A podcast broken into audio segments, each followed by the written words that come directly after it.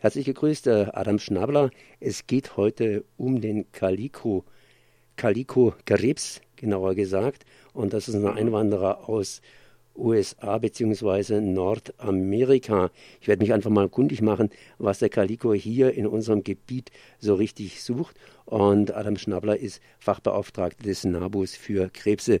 Nochmals herzlich gegrüßt. Genau, hallo. Der Calico, der gilt ja als Krebs des Krebses, das heißt so ein richtiger, richtiger Bösewicht, der alles auffrisst und die Landschaft niedermacht.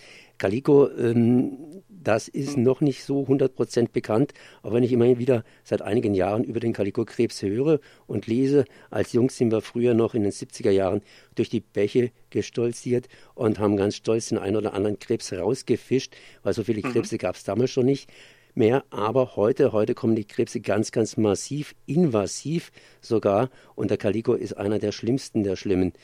Adam mhm. Schnabler, äh, was es mit dem Calico auf sich? Ja, genau. Also die Krebse, die Sie wahrscheinlich noch als Junge aus den Bächen geholt haben, das waren äh, wahrscheinlich unsere heimischen Krebse, also Steinkrebse, von denen es tatsächlich auch nie so wirklich viele gab und es auch heute nur noch ganz, ganz vereinzelt welche gibt. Und das hat eben auch mit den neuen Flusskrebsen zu tun, die hauptsächlich alle aus Nordamerika nach Mitteleuropa eingeschleppt wurden. Und eine der neuesten Arten, die es erst eben seit Anfang der 90er Jahre gibt, bei uns ist der Kalikokrebs. Und er äh, kommt in einer sehr hohen Stückzahl vor, weshalb man den Eindruck hat, dass man jetzt auf einmal wieder von Flusskrebsen praktisch überschwemmt wird. Ja. Was macht diesen Flusskrebs so gefährlich? Ich meine, Krebse hatten wir ja offensichtlich immer schon. Mhm. Ähm, ja, das Gefährliche an dem Kalikokrebs ist, dass er äh, unglaublich faszinierende Eigenschaften entwickelt hat. Er hat ein sehr hohes Reproduktion, also eine sehr hohe Reproduktionsrate. Also ein Weibchen kann bis zu 500 Nachkommen äh, erzeugen. Sie wachsen sehr schnell, sie fressen alles und sie kommen auch mit ähm, sehr schwierigen Bedingungen zurecht. Das heißt, ob das Wasser kann sehr warm sein, jetzt zum Beispiel jetzt im Sommer bis zu 30 Grad. Es kann sehr wenig Sauerstoff enthalten. Das macht den Krebsen eigentlich nichts aus. Und das macht sie eben so überlebensfähig gegenüber anderen Krebsen, weshalb sie sich eben in so großen Stückzahlen bei uns vermehren und halten können. Wenn sich Tiere immer in großen Stückzahlen vermehren, dann werden sie auch meistens gefressen, beziehungsweise irgendwelche Feinde sind hinter ihnen her, sonst könnten sie sich oder müssten sie sich nicht in so großen Stückzahlen vermehren. Die Adler die legen nur ein oder zwei Eier und äh, mhm. ja, die, die, die Frösche ganz, ganz viele, aber von den vielen Fröschen überlebt ja schließlich und endlich nur ein Paar am Ende. Und bei den Kalikos mhm. dürfte es ähnlich aussehen. Wo ist denn da das Problem? Ähm, das Problem ist, dass die natürlichen Feinde, die der Kalikokrebs hat, und das sind zum Beispiel Fischreiher, das der oder Graureiher, fachlich besser gesagt, äh, der äh, Eisvogel oder auch andere Enten und natürlich auch Fische, diese natürlichen Fressfeinde, die dezimieren den Kalikokrebs in den Gewässern, wo er vorkommt, schon, aber das reicht nicht. Diese Stückzahl, die von den natürlichen Feinden gefressen wird, liegt minimal im Vergleich zu der Reproduktionsleistung der Krebse. Die ist um ein Vielfaches höher. Das heißt, ähm, es reicht einfach nicht aus, was die natürlichen Feinde bewirken können. Ja. Das heißt, im Prinzip müsste man sehr viele ja, äh, Eisvögelnester in der Nähe von Kalikokrebsen aufbauen, künstlich, so wie man Schwalbennester aufbaut, und dann könnten sie mhm. ihn unter Umständen zurückhalten.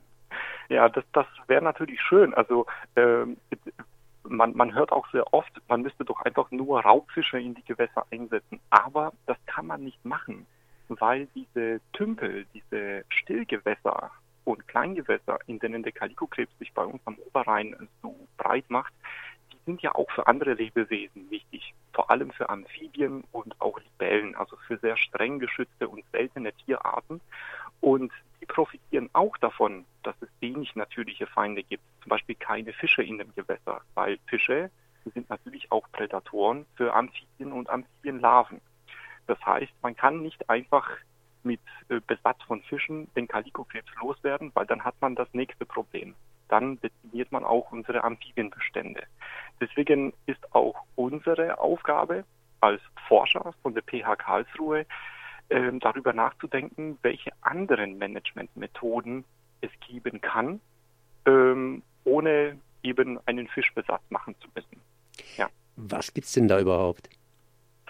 Ähm, da gibt es eigentlich drei Methoden, wie man den Krebs irgendwie ein bisschen ja, äh, das Leben schwer machen kann. Das eine ist, der Kalikokrebs, der wandert sehr gerne über Land und besiedelt so weit entfernte Gewässer, die eigentlich isoliert irgendwo in der Landschaft sind. Und da ist das Erste, dass man versuchen kann, mit einer Barriere, zum Beispiel aus Baumstämmen, die man um das Gewässer legt, diese Einwanderung über Land zu verhindern. Die zweite Sache ist die, dass man natürlich Gewässer, in denen der Krebs schon drin ist, versucht, so weit wie möglich mit Reusen und Keschern und anderen Fangmethoden äh, möglichst leer zu fischen, um eben den Zustand wieder gut zu machen, sozusagen. Und die dritte oder der dritte Weg, es dem Krebs irgendwie schwer zu machen, ist der, dass man das Gewässer so gestaltet, dass er sich darin nicht wohlfühlt und nicht in solchen Massen reproduzieren kann. Und da spielt ähm, eben das eine Rolle, äh, welche Gewässer, welche Habitate er überhaupt bevorzugt. Und das sind in der Regel sehr lehmige Böden, in denen er sich auch gut eingraben kann. Und wenn man eben dafür sorgt, dass die Uferbereiche nicht lehmig sind, zum Beispiel indem man sie mit einer Kiesdecke verkleidet, dann kann sich der Krebs zum Beispiel schon mal nicht mehr verstecken, falls das Gewässer mal austrocknen sollte. Ah, ja, das heißt, äh, dass er praktisch in die kühle, feuchte Erde sich zurückzieht und da praktisch überlebt. Jetzt haben Sie drei, ja. drei Möglichkeiten genannt, den Kaliko zurückzudrängen. Wo kommt er mhm. überhaupt vor? Hier in ähm, Europa? Ähm, in Europa, ähm, also momentan beschränkt sich dieses Verbreitungsgebiet äh, punktuell hier auf die Oberrheinebene mit den umliegenden Gebieten. Das heißt also Angefangen hat das Ganze etwa auf Höhe Baden-Baden, Rastatt. Da wurde der Krebs das erste Mal bei Sinsheim äh, in den äh, 90er Jahren nachgewiesen. Genau gesagt, 92 war das, in einem Baggersee.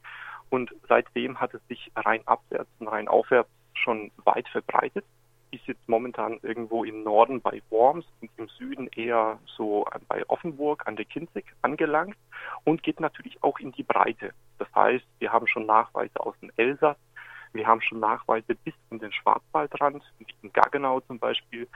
Und ähm, das liegt einfach auch da, damit zusammen, dass hier die, die, der Boden, dieser lehmige Boden auch sehr gut geeignet ist für den Kalikokrebs. Und alles Weitere, was jetzt noch passiert, ist natürlich noch, dass, ähm, dass der Mensch dazu beiträgt, dass der Krebs in Gebieten vorkommt, wo er bisher noch nicht von alleine vorgedrungen ist. Ja. Kann es passieren, dass er irgendwie Deutschland und Frankreich überrennt? Ähm, das könnte durchaus sein, weil es gibt natürlich auch in anderen Gebieten in Deutschland auch schöne Auen und lehmige Böden, so wie hier am Oberrhein. Und ähm, wenn irgendjemand auf die blöde Idee kommt, den Krebs dahin zu bringen, sei es irgendwie als Angelköder, Fischköder oder für den Gartenteich oder um ihn im Aquarium zu halten und ihn dann dort aussetzt, wo die Bedingungen ebenfalls gut sind, dann kann er dort natürlich sich auch wieder in der Natur ungebremst vermehren. Also das hängt noch sehr, sehr viel vom Verhalten des Menschen ab, äh, wie weit sich der Kalikokrebs noch ausbreiten können wird. Jetzt wurden drei Methoden genannt, den Kaliko zurückzudrängen. Erst einmal mhm. das ganze Verkiesen, was natürlich ziemlich anstrengend ist. Und ich kann mir auch vorstellen, dass es andere Lebewesen gibt, die auch gerne im lehmigen, sumpfigen oder sonstigen Gebiet leben würden dann dieses Verlegen mit irgendwelchen Baumstämmen. Äh, wenn ich solche ja. Baumstämme in der Natur sehe, dann kann es schon mal passieren, dass ich die vielleicht aufreiße, weil ich nicht weiß, warum, worum es geht. Und irgendwo mhm. kommt es mir auch komisch vor, wenn da alles Mögliche mit Liemmesse sozusagen wie im Römischen Reich zugebaggert ist. Die haben ja schließlich auch die Germanen nicht zurückgehalten. Ähm, die andere Methode in der Mitte war ein bisschen lecker. Das heißt, man fischt einfach den, diesen Krebs raus und macht so ein kleines Fischsuppenessen. Mhm. Äh, ja, also äh, klar, den Kalikokrebs kann man essen, wie auch viele andere Flusskrebsarten auch. Der schmeckt sogar ganz gut. Ich habe auch schon viele Kalikokrebse gegessen. Man kann sämtliches damit zubereiten, was man mit anderen Krebsfleisch und Garnelenfleisch auch zubereiten könnte. Allerdings sind wir bisher von der Idee, den Kalikokrebs irgendwie kulinarisch zu vermarkten, abgekommen, weil das führt sehr schnell dazu, dass Menschen selbstständig handeln und selbstständig an die Gewässer gehen und Krebse fangen, sie im schlimmsten Fall in ihren eigenen Gartenteich setzen und das ist tatsächlich so. Also haben wir schon von ein paar äh, Leuten aus der Bevölkerung erzählt bekommen, dass sie ganz begeistert den Krebs mitgenommen und in ihr Aquarium oder in den Gartenteich gesetzt haben. Das ist natürlich das Worst-Case-Szenario überhaupt, weil die Menschen wissen nicht, dass der Krebs einfach äh, bei den nächsten guten Bedingungen aus dem Gartenteich abhaut und irgendwelche anderen natürlichen Gewässer besiedelt und dort Schaden anrichtet.